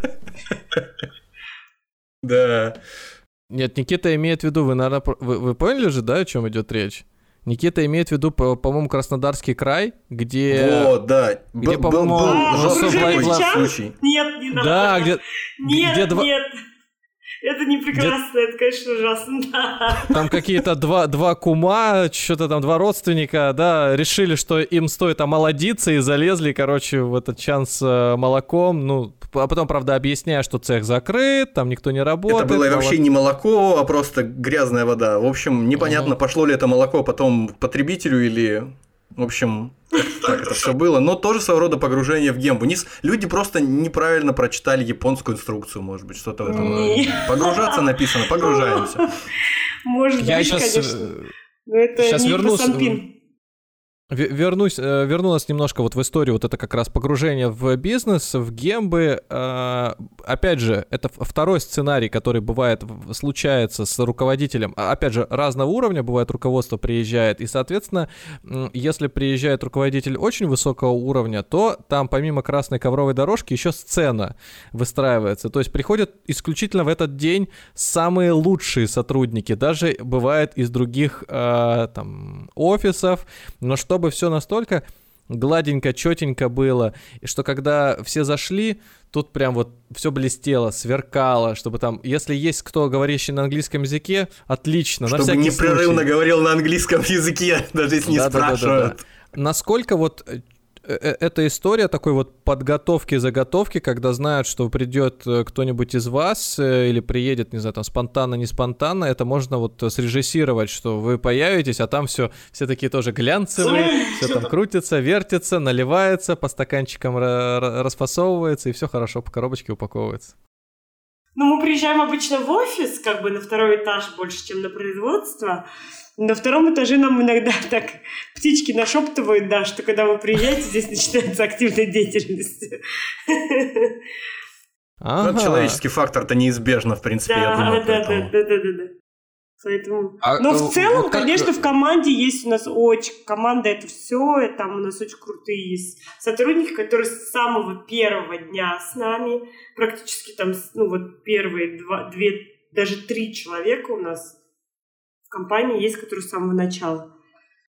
А вот э, там сейчас, понятно, пташки-то нашептывают, но есть те, которые скажут, пташки, между прочим, вы знаете, что нам отдохнуть негде. Вот как э, ваши сотрудники могут сделать паузу и скушать продукцию конкурента? Где-нибудь пойти, там, не знаю, подышать воздухом и вернуться снова? Ну, а выходные, обед у нас, и плюс мы корпоратив устраиваем, да. У нас есть там э, выезды на природу, вот такие вещи. Ну, то есть тим, тимбилдинг в вашей компании – это не да, пустые слова. Да. На Новый год у нас конкурс между цехами там. На Новый год вообще ну, корпоратив полноценный, классный. Соревнования. А если человек не, хо- не хочет участвовать в, в корпоративе? Что значит не там... хочет? Ну, ну, допустим, там Вообще и, стараемся... Интроверты же есть. Не, стараемся, как бы, чтобы все были, и, в принципе, коллектив дружный. Особенно вот первый раз, когда мы делали, меня так удивило, это вообще обрадовало. Мы же привыкли видеть э, в цехах всех в халатах, в форме, там, в белой одежде, в в шапочках. В шапочках будем надеяться, а да. тут такие красавицы, такие красавцы пришли просто на корпоратив с такими прическами, локонами в вечерних платьях. Я там половину не могла узнать просто. То есть для да. ребят это классное событие. Я вам просто особенно, сейчас... особенно это распространяется на тех, я думаю, кто в пандемии устроился, да, и вы их видели только в масках просто, даже очень непонятно, что это за люди. Я вам просто сейчас за кулису расскажу, как происходит иногда э, среди сотрудников, которым говорят, что нужно готовиться к корпоративу. Причем говорят, что вы готовьтесь к корпоративу. Тема корпоратива, например, а, итальянская мафия, или там Венеция, или китайский Новый год, или еще что-нибудь. И люди, которые вот э, разные, есть инициативные, которым просто э, классно, когда движ происходит. Они готовы перевоплотиться, готовы поддержать, ворваться, а есть те, которым, ну, э, элементарно некий страх сцены только на микро-микро уровне. Им не хочется, им до э, просто э, какой-то вот физической, физического дискомфорта вообще вот ли, лишь бы их не... Они готовы прийти в уголочке постоять, а здесь им еще говорят там, подготовьте, что-то сделайте. Вот если не придет у вас там, например, вот вы скажете, ребят, только вот добро... честно, там, закрывая, там, положа руку на сердце, это, да все приходите добровольно. Как вы думаете, все придут на корпоратив или там, тем более в выходные, летом, где-то весной, там на майские или около майских праздников? Там, ну, был один, который вот первым пришел на завод, Не, он сейчас созванивается, говорят, тоже, да, да там все дела. Почти все придут, на самом деле, большинство придут, потому что дружные ребята, на самом деле они даже в цеху между собой очень дружные придут. Ну, у вас, видимо, еще за счет масштаба, видимо, да, но небольшое количество персонала, то есть не тысячи человек, поэтому проще знать каждого в лицо. Ну, и я, знать, конечно, всех уже в лицо не знаю, но на самом деле как бы они дружные, да. Там где-то по, ну, по приличный человек в цеху все равно, но они друг друга знают. И причем мы знаем даже, кто там. Они, они из года в год почему-то то этот цех дружнее, говорят, то тот цех дружнее. Ну, у них там какой-то интересный такой процесс. Mm. А в чем, а в чем это, а в чем это выражается? То есть выражается в том, что они более слаженно работают или как? Да, да, да. Взаимопомощь, если кто-то заболел на другом участке, э, кто-то встает там на его участок, друг другу помогает, если кто-то закончил, какой-то процесс там и свободен, то идет в тот участок, который загружен. А, то есть нет, нет, нет такого просто, что да, моя я зона ответственности закончена, все, я, я, я ухожу. Да, да, да. Ну, это круто, конечно. С, с учетом роста объемов бизнеса, соответственно, штата и ответственности, а как вот вы, наверное, себе этот вопрос миллион раз задавали и, возможно, находили ответы, но тем не менее вы все еще, э, как говорится, этот шаг не, не сделали. Вот тот самый генеральный директор, управленец или команда, которой можно было э, скажем, на два месяца, на три месяца, на полгода передать э, дела, это как должно выглядеть? Вот в какой момент, как вам кажется, это может произойти? То есть, либо просто уже груз э, забот такой будет непосильный, что вы, не знаю, просто уже ложитесь спать, просыпаетесь, и, и вам снова нужно работать, а прошло всего 15 минут, или что? Ну, или на втором случиться? этаже в цеху кровать просто поставите, и все, и будете там жить. Ну, э, ну, на самом деле, конечно, да. Когда уже допустим, штат сотрудников увеличивается кратно, допустим, если мы еще какой-то завод второй открываем, да, либо э, какой-то новый цех, там, увеличенной мощности, большой квадратуры, там расширение людей, расширение людей ведет к еще к расширению. А один руководитель, он может максимум 7-5 человек руководить. И, ну, и то это много, 5 человек. И вот тогда получается, нужно точно будет брать генерального директора, чтобы, возможно, там им одним руководить, да, и он там пятью, и там дальше снизу пятью-пятью. Чем шире компания, uh-huh, чем больше она растет по количеству людей, по масштабу. Как часто вы ходите в отпуск? Вот последний, ну, год не будем прошлый считать, но, вот, допустим, в этом году уже успели побывать? Ну, предпринимательство, кстати, это вот одна из таких вещей, которая позволяет ходить в отпуск там один раз а, в квартал стабильно там, или ездить на какие-то конференции там, или в мини-отпуска под видом конференции ездить в отпуск просто позволяет. У нас там обмен, обмен премудростями, мы поедем обязательно, чтобы не закисать обязательно, чтобы новые там тренды какие-то, промышленности. Да, конечно, международные связи надо какие-то. Ну, слушайте, есть отлично, с чего все начиналось? На Кипре. То есть оно же должно развиваться. Еще полно мест, где может быть все что угодно. Да, должен на старых кипрских дрожжах ты ж не доедешь далеко, надо постоянно это восполнять. А, Ирина, вот такой вопрос. Э, значит, очень много в интернете всяких э, псевдогуру, научим бизнесу вас там на Wildberries, где-то на какой-то э, из помойки сделать э, там компанию с миллиардно-долларовым оборотом. Вы вот как воспринимаете, когда вам где-то мелькает подобные э, объявления? Раздражает или просто смешит? А, вот, блин, такой хороший вопрос. Я сейчас такая думаю иногда. Типа вот когда мы начинали, не было таких всяких наставников по бизнесу, который прошел этот... То есть 8 лет назад такого э, инфобизнеса Вообще агрессивного, не пустого? Не было, да. Тогда только Инстаграм появился, и тогда только-только начали там кто-то вообще просто фоточки постить мы начали, просто фоточки uh-huh. с подписью. Uh-huh. И а сейчас, когда я смотрю, это прикольно на самом деле. Вот, допустим, для Вайлбериса, чтобы не наделать ошибок, э, купить лучше какой-то курс там, и пусть тебе все расскажешь подводные камни, и ты пойдешь и сделаешь уже сам, но без ошибок. Я бы ну, кстати, вот Wildberries тоже э, организовала женщина. Как вы, вот, вот раз вы вспомнили про Wildberries, как вы относитесь вот к тому, как развивается, может быть, я не знаю, может быть, это слишком сложный вопрос, как развивается бизнес, вот хотели бы вы как-то ориентироваться? Мы, то есть не мы идем так катанием, мы выходим к людям, на которых вы хотели бы ориентироваться. Может быть, вот э, Бакальчук, по-моему, да, или Вакальчук, правильно? Да, да, да, не, Бакальчук Татьяна. Бакальчук, вот, да, вот, допустим, насколько ее можно рассматривать как э, рабочую такую ролевую модель для женщины-предпринимателя в России? Mm. Ну, Бакальчук, конечно, крутая, вообще слов нету, молодец, там она огромный бизнес создала. Я смотрела ее интервью, и мне очень отзывается, что несмотря на то, что они такие большие, крупные, они, конечно, до сих пор там все вкладывают в бизнес. А, за, за счет того, за счет этого они, конечно, увеличиваются, и они до сих пор ходят в офис, каждый день работают там. И она непосредственно сама тоже сидит там в open space. Э, сотруд... А вы откуда это знаете? Про, про нее а вроде мало информации. Интервью она недавно давала, где-то, наверное, полгода а. назад. По-моему, «Стрелец». «Стрелец молодец». Угу. Да. И вот там она об этом рассказала, да. И мне это откликается. То есть то, что она рассказывает, вы как предприниматель уже тоже состоявшимся бизнесом, вы не чувствуете там фальши, да? То есть то, что она рассказывает, э, и на, и, и на уровне практических каких-то вещей, и на уровне каких-то организационных, всего остального, да? Да, да, да. Видно, что она как бы трудяшка, и она погружена в процесс. И ходит э, в гембы. В гембы ходит. Погруж... Погружается, прям, погружается да. с головой.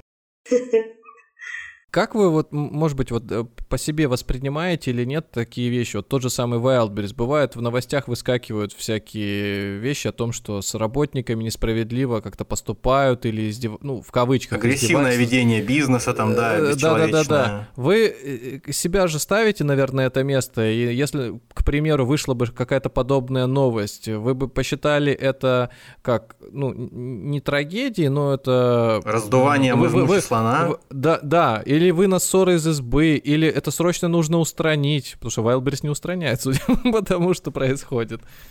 Ну, потому, а, на самом деле, недовольные люди всегда будут, потому что приходят сотрудники, например, да, там, и они свои какие-то вещи не, не выполняют, обязанности, либо еще что-то, uh-huh. да, э, задачи могут, да, уволятся там через месяц, через два, через три, либо мы, наоборот, их уволили, потому что они там опаздывают на работу, там а, не выполняют задачи, подводят другую команду.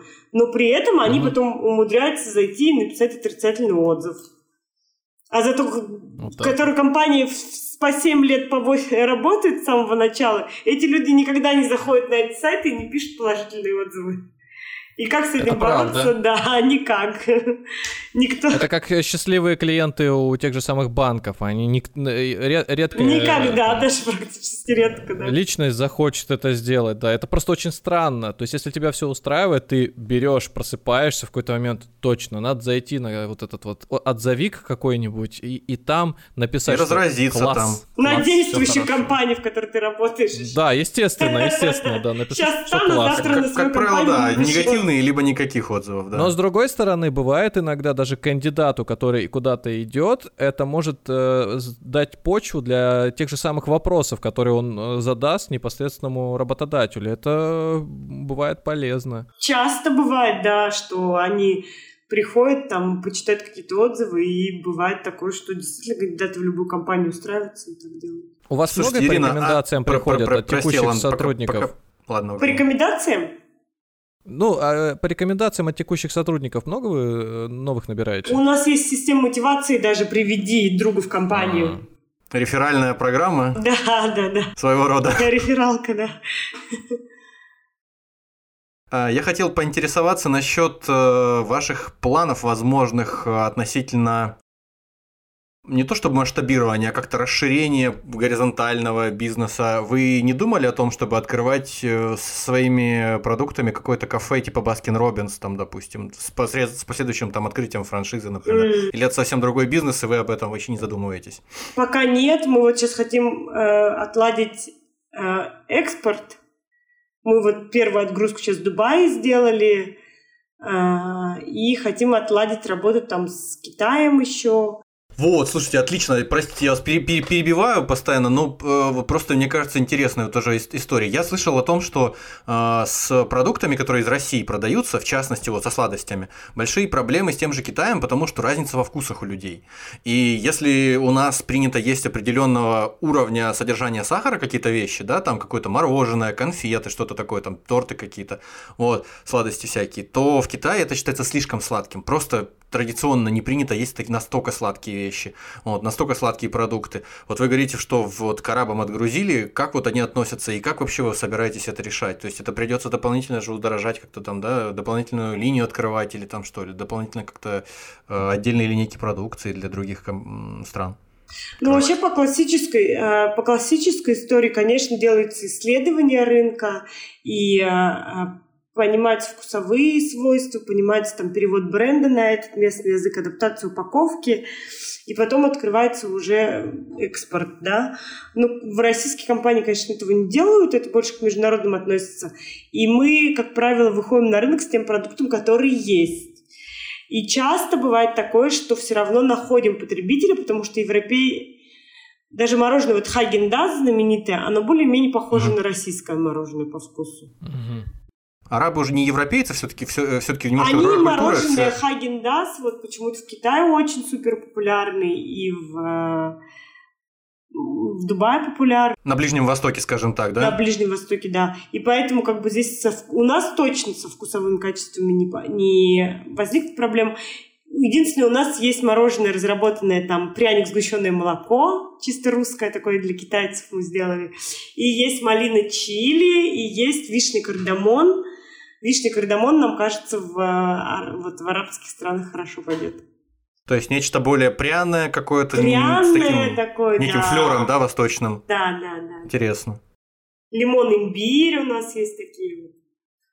Я что-то от, от вопросов отлетел и во вкусах стал пытаться э, да, да, да, по да. почувствовать там малина чили. Я тоже не, непроизвольно на языке стал пытаться гонять этот имбирь, да. да. Но, и, но это все равно меня не, не, как это, не отведет от вопроса, который хотел задать. А, если мы говорим про э, развитие бренда, да, ну или вообще какое-то там э, масштабирование этого всего дела, то вам проще идти и как сказать, повышать узнаваемость именно iScrow? Или вы, в принципе, ну, согласны с тем, чтобы, например, сети или какие-то дистрибьюторы, они просто брали вашу продукцию, клеили там свой штампик, например, сверху, какую-то этикеточку, и это уходило дальше? Мы хотим повышать узнаваемость бренда, конечно. Это mm-hmm. потому что наша ключевая задача. И, конечно, в этом плане тяжеловато, потому что вообще реклама, там вот это все, это очень дорого и так далее, да, но мы как бы в эту сторону идем. У нас, вот, как я говорила, там всегда либо производство развивает, либо маркетинг. Мы производство развиваем больше на данный момент. Я э, просто по себе скажу. Это, это просто, вот знаете, как свои 5 копеек вкинуть там, не знаю, к, к вашим маркетологам, еще кому-то. Я когда э, смотрел на этикетку, ну, безусловно, там, современные шрифты, да, это вот, ну, как бы по наитию. Оформление все считывается там где-то, по, э, это есть, но бренд не видно. То есть вот надпись Ice вот она, она настолько вот сливалась, на мой взгляд, с э, всякими там а, атрибутами сзади, что если бы я даже взял ее. Да. Я, я вот, честно говоря, только спустя время, опять же, я новый э, покупатель был этой продукции, я не сразу понял, что там э, глазки этого крокодильчика сзади изображены. Я подумал, как вот делают э, обычно компании, там, а. не заморачиваясь, что-то сами нарисовали, а здесь я потом уже понял, то, во-первых, крокодил откуда-то, видимо, вылазит от его глаза, и потом надпись. Но это уже было аж на третьем, на это потому что, я, потому что я присматривался. А если я покупатель... бренда, в общем, да? Да. Я, я бы просто прочитал бы греческий йогурт и подумал, греческий. Вот так бы я ушел. Вот ушел бы просто, что я ел какой-то греческий. Я абсолютно вот не запомнил. И, и когда хожусь теперь по магазинам так получилось, что теперь единственное мороженое, которое я глазами высматриваю. Это просто, да, вот, э, это айскро, но я его, его, его не вижу. Я через холодильник, вот как человек, который быстро старается увидеть, у меня там, если бы это был крокодил на всю этикетку, к примеру, да, я бы точно знал, с крокодилом мне или с чем. А, да. вот, ну, а надпись тем, тем, а там надпись протеин. Я такой, ага, для спортсменов. Ну, то есть там сникерс, там что-нибудь, все там, э, да. Орео и протеин. Это, это как, знаете, бренды вот э, бывает иногда делают, не бренды, а сети делают, они просто пишут название молоко и где-нибудь в уголочке там на, на этот 24 э, на 7. Да, да, Просто да, продукты, да. что-нибудь такое. И тем самым, конечно, ты никогда не, догадаешься, во-первых, что это что за этим целый бренд может стоять. Может не быть, стесняться, вот, да, надо сразу. Вброс, ну мне кажется, да, э, это просто вот знаете как э, такая, э, легче будет. диванная аналитика. Вот мы со своей стороны просто скажем, что э, у всех же есть какой-то не то чтобы талисман, образ, который да. запоминается. Вот название, э, вот крокодил запоминается просто сам по себе, что на, на продукте нарисован крокодил неважно с чем, какая предыстория, с чем-то связана, но человек, ребенок, например, он увидит крокодил, все, у него всю жизнь будет, мама, купи мне с крокодилом. А здесь слишком сложно для, вот, наверное, этой аудитории сказать, что э, там, Леночка, это протеиновое мороженое, у нее взрыв мозга, она с крокодилом бы съела, вот это нормально, а тут какое она там, это вот, наверное, для среды веганов, вот, которые а, замороченные. И на дизайне они скажут, что дизайн крутой, вот для профессиональной среды, но вот для потребителя, возможно, он просто не, не видим. Они не оценивают всей той красоты и качества, которые туда действительно, может быть, и задорого вкладывают маркетологи и вот, ну, эти иллюстраторы, которые Ну да, делают. да, но... мы с этим... Мы обсудим про это с маркетологами. Класс, спасибо. Спасибо за идею, да. Маркетологи по кабинету летать будут завтра. В этом есть, да. Только действительно мороженое с крокодилом. Мы просто думали, как обрисовать айскром, мы сначала без крокодила было. Потом там были угу. смешные истории, что нам звонили, говорили и сестро там, и секро. Потом мы решили там крокодил, но крокодил такой получился слишком сложный логотип, большое животное получился. Да, да, да. да. Нам немножко знакомо. У нас есть его этот э, предок, это дракон, который тоже изображен. И мы в своем названии э, угу. его не то чтобы обыграли, мы его просто влепили, вот, угу. чтобы он был, и все. И просто это заметно. Но у нас тоже сложная концепция. Мы такие э, все попытались уместить э, в одном проекте, и, но тем не менее, да, у нас, правда, тоже только двое в начале вашего пути. Я ну, чувствую, вам нужно Авито название «Деньги, Джоули и драконы». Ну, начнем с простого, да, заглянем на Авито, приценимся, а потом уже надо, по маслу. Да, надо идти в, да, в другом, да. Слушайте, ну для, для нас лично, вот скажу по себе, вот подобные беседы, они э, даже со стороны, не как участника этого процесса, но вот слушаешь, э, живой человек живым голосом рассказывает да, пример да, это, это увлекает опыта. и это мотивирует на то, на то, чтобы думать, начинать в эту сторону каким-то образом. Просто не то, что там на свой бизнес да. ориентироваться, а просто думать о вещах, о которых не задумывался еще часто. Я надеюсь, э, наши слушатели, те, которые, может быть, стоят на распутье, те, которые, может быть, учатся сейчас, выбирают специальность, мы уже вот, кстати, в в кавычках, это второй, может быть, выпуск, посвященный подобной тематике, или те, которые сейчас занимаются э, уже каким-то бизнесом, э,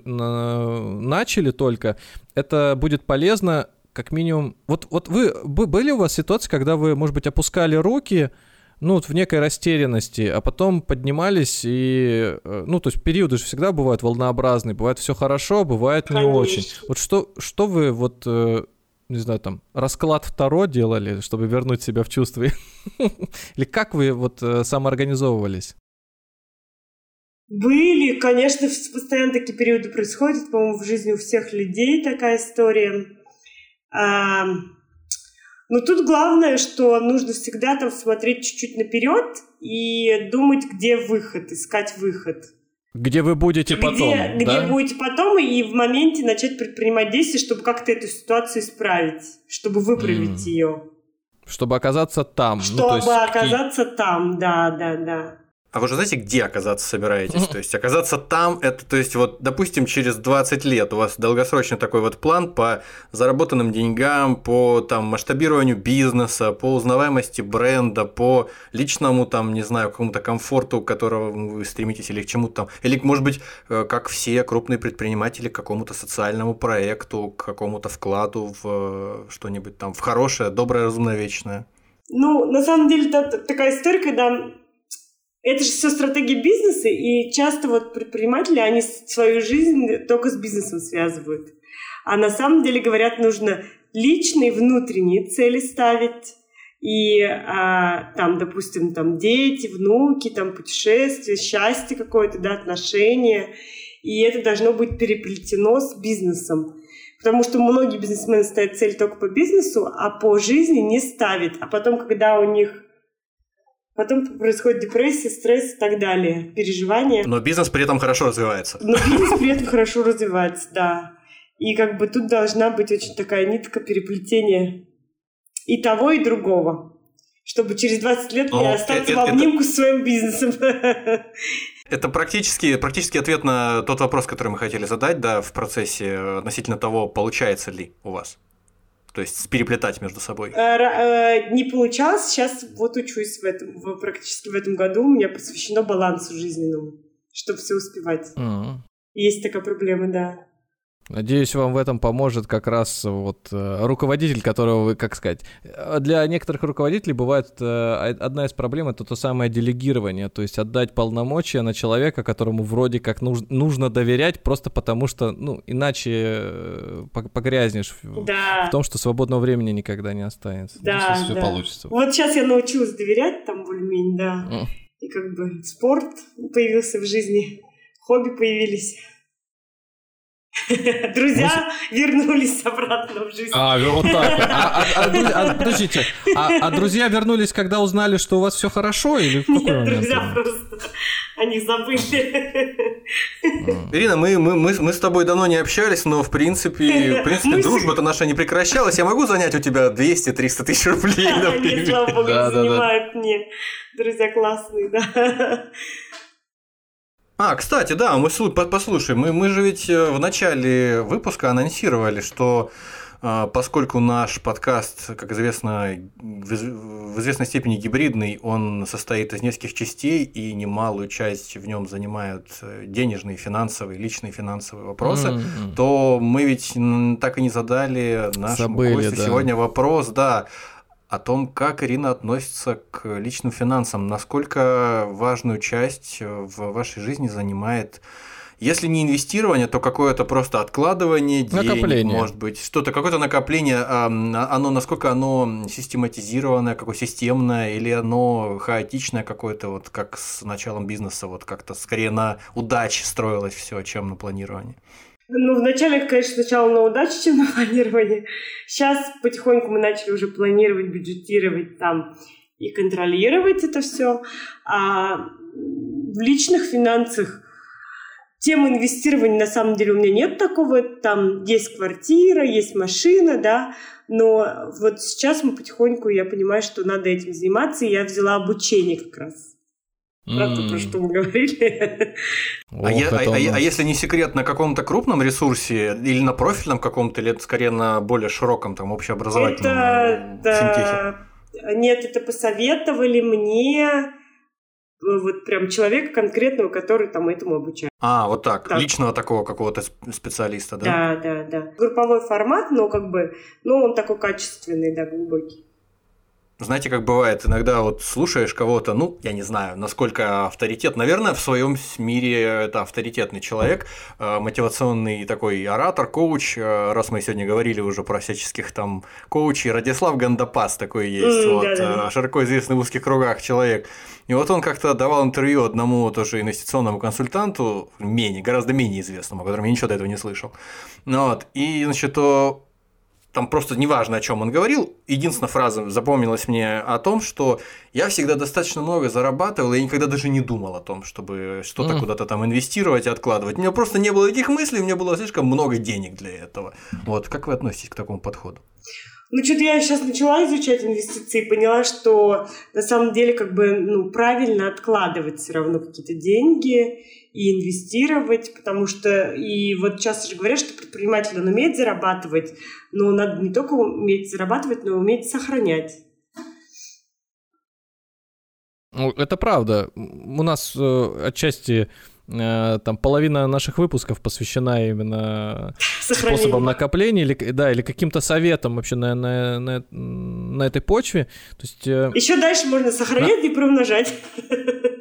Не-не-не, Ну, это конечно. слишком такие, знаете, вот э, слишком слова, вот не то чтобы общие, не конкретные. Вот вы уже научились, не знаю, акции покупать или помимо вкладов, может быть, облигацию вы купили. Уже был такой опыт? Нет, еще нет, но я планирую. Вот сейчас э, буду М. вот этим всем заниматься. А когда вы начали обучаться? Месяц назад. М, совсем ну, недавно, только да. на Недавно. начальном пути. Хорошо. Ну, я э, этот, э, по- позволю себе, может быть, через ва- ваших помощников задать вам потом вопрос, может быть, где-то через полгодика, если ничего там, никаких помех не будет.